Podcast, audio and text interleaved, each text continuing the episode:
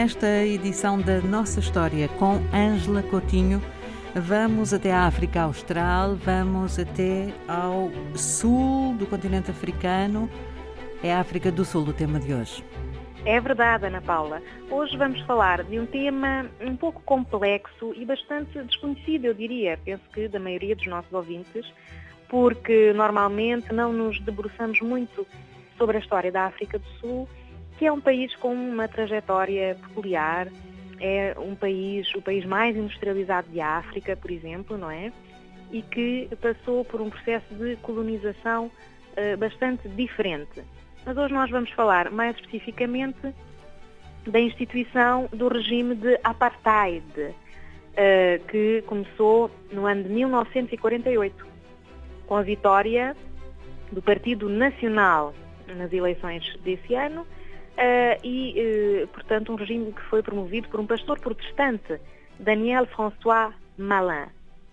Bom, é preciso saber que nesta altura a população negra não, é, não votava eh, é preciso também saber, acho que é de interesse, que a palavra apartheid em neerlandês significa justamente segregação.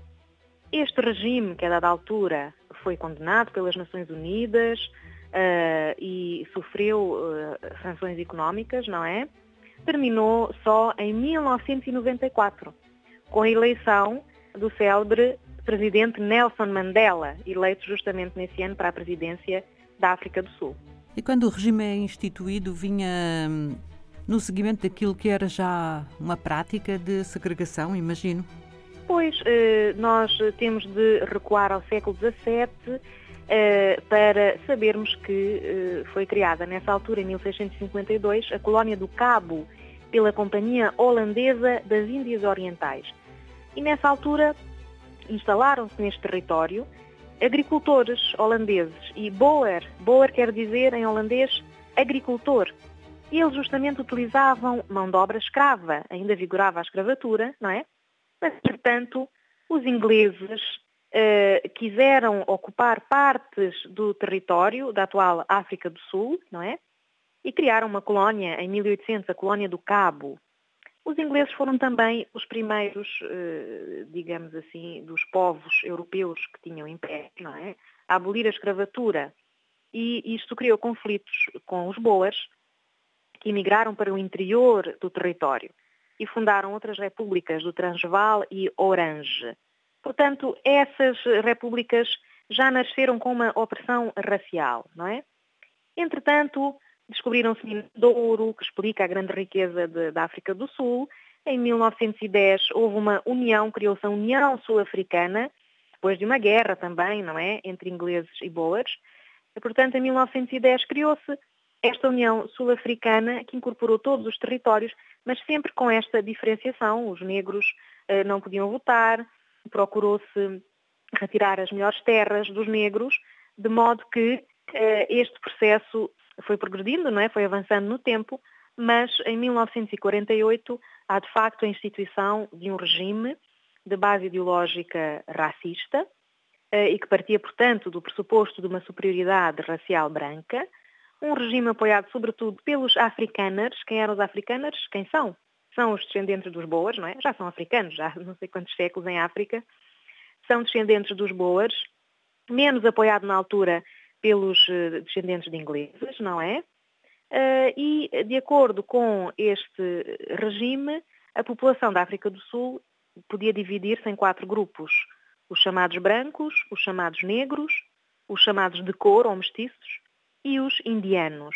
Bom, de acordo com a categoria, assim tinham ou não acesso à cidadania. Eram, eram direitos diferenciados e eh, foram promulgadas uma série de leis, não é?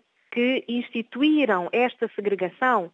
E na África do Sul, a partir de 48 e até 94, passou a haver um espaço público, serviços públicos segregados, separados entre estes grupos. A circulação para os negros era restrita, eh, tinham de ter documentos de identificação e salvo-condutos, ou passes, não é? E com certeza que os brancos é que assumiam o poder, é que estavam no governo, é que estavam no parlamento, Os brancos é que, na altura, tornaram-se proprietários das melhores terras, das terras mais produtivas, e eh, os negros estavam, eh, digamos, no, no fundo não é, desta escala social e uh, a eles era-lhes atribuído o trabalho nas fazendas, nas minas e nesta indústria que a África do Sul, entretanto, foi construindo desde inícios do século XX. Uh, eh, havia locais separados na rua, nas praças, nos parques, nos restaurantes, nas bibliotecas, nos bares, não é? E é preciso referir que os casamentos entre brancos e negros eram proibidos, até as relações sexuais de brancos com não brancos, não só negros, davam pena de prisão no âmbito deste regime do apartheid. Que é claro que teve desde logo muitas revoltas, muita contestação, não é? Muita contestação. Uh, o massacre de Shatterville em 1960 é um marco dessa contestação popular, na medida em que a polícia atirou sobre, sobre manifestantes. Porque este regime também era, claro, uma ditadura, era preciso autorização do governo para reunir pessoas, não é? Obrigada, Ângela. Até para a semana. Obrigada.